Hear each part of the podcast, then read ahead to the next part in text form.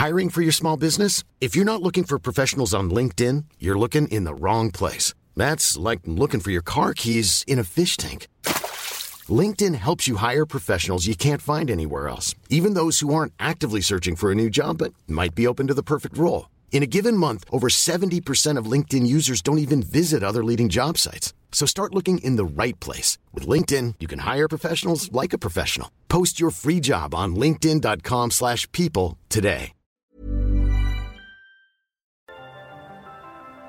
Las historias de ayer viven en nuestra memoria hoy. Viven en nuestra memoria hoy. Desde Tlaxcala al centro de México, cofre de leyendas en voz de Fabiola Caballero.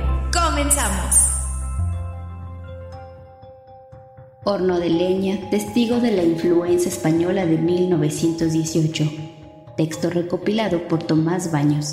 Durante las fases finales de la Primera Guerra Mundial y Revolución Mexicana, apareció una epidemia que causó graves estragos. Hambre, luto, dolor y desesperanza marcaron para siempre a los sobrevivientes de la influencia española registrada a finales de 1918 enfermedad que arrebató la vida de alrededor de 5.000 personas en Tlaxcala, estado ubicado al centro de México. Se calcula que tan solo en los municipios de Apizaco y Huamantla había más de mil enfermos.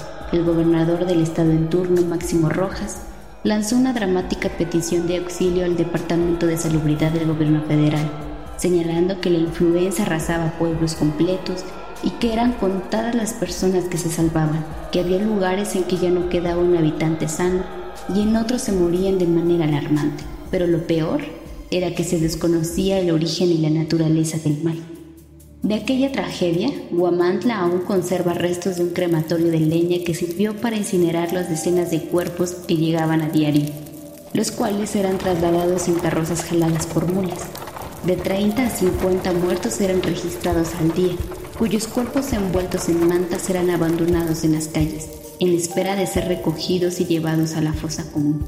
Eran tantos que la fosa situada en el panteón del Templo del Calvario superó su límite.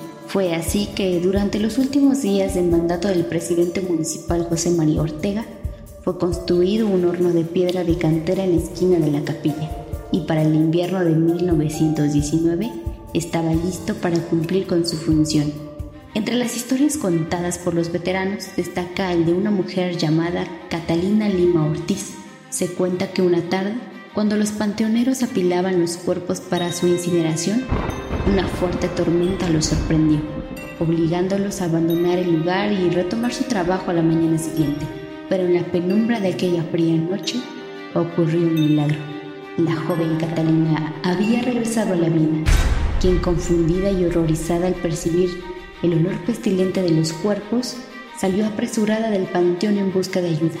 La mujer que logró vencer la mortalidad del virus, ahora se sabe que fue madre del exgobernador de Tlaxcala, José Antonio Álvarez Lima, y quien finalmente perdió la vida en el año de 1989.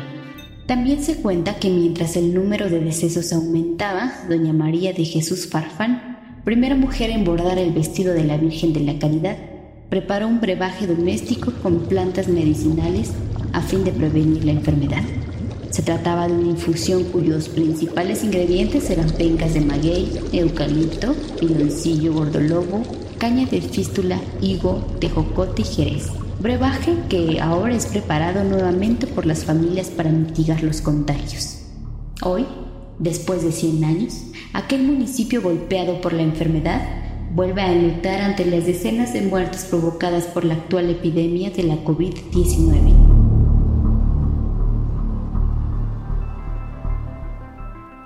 El cofre se ha cerrado. Te esperamos en el siguiente podcast con más leyendas de México.